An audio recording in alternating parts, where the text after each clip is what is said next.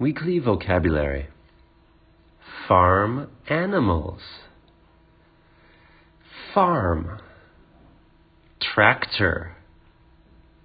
Owl. Barn. Horse. Turkey. Rooster. Farmer. Hen llama.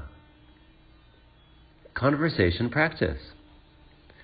Have you ever been to a farm?